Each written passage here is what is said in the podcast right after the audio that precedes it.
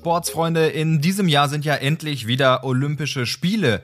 Ein Jahr später als angedacht, aber immerhin finden sie statt, wenn wohl auch unter anderen Bedingungen, als wir uns das alle wünschen. In der Geschichte der Olympischen Spiele gab es aber immer wieder Unwägbarkeiten, so zum Beispiel am 12. April 1980. An dem Tag entschieden die USA, die Olympischen Spiele, die im Sommer in Moskau stattfinden würden, zu boykottieren. Auch die Bundesrepublik Deutschland blieb den Spielen letztlich fern. Das hatte politische Gründe. Sowjetische Truppen sind im Dezember 1979 in Afghanistan einmarschiert.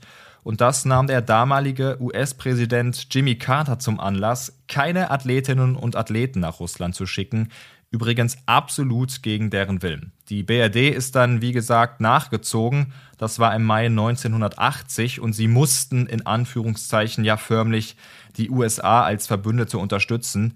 Bei der damaligen DDR sah es ähnlich aus. Die haben nämlich teilgenommen und sozusagen ihrem Partner, der Sowjetunion, die Treue gehalten.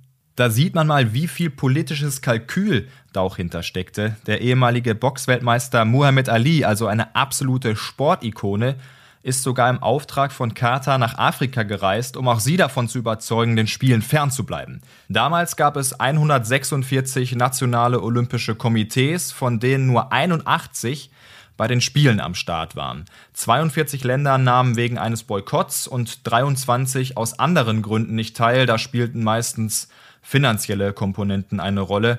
Der deutsche Thomas Bach ist ja mittlerweile Präsident vom Internationalen Olympischen Komitee, dem IOC. Und genau diese Ereignisse im Jahr 1980 haben ihn laut eigener Aussage dazu gebracht, in diesem Komitee und auf der Sportebene was bewegen zu wollen. Für die Sowjetunion als Gastgeber bedeutete das natürlich absolut finanzielle Einbußen, da natürlich auch Olympiatourismus weggefallen ist und man auch kein Geld aus TV-Übertragungsrechten dort generieren konnte. Fakt ist, das war einfach besonders bitter für diverse deutsche Sportlerinnen und Sportler. Zum Beispiel platzte der Olympiatraum von Heiner Brandt, 78 noch mit der Handballnationalmannschaft Weltmeister geworden und sicherlich auch mit realistischen Chancen in Moskau Edelmetall zu holen. Oder Zehnkämpfer Guido Kratschmer.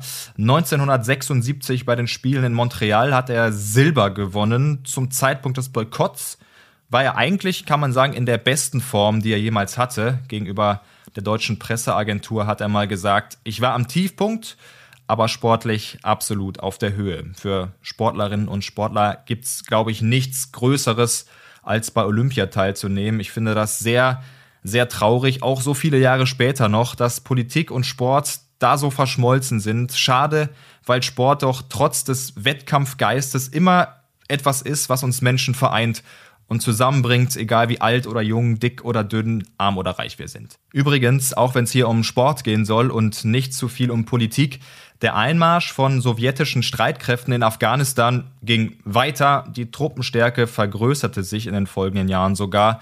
Also wirklich gebracht hat das auch nichts. Vier Jahre später fanden die Spiele ja in Los Angeles statt und es gab einen Gegenboykott der Sowjetunion.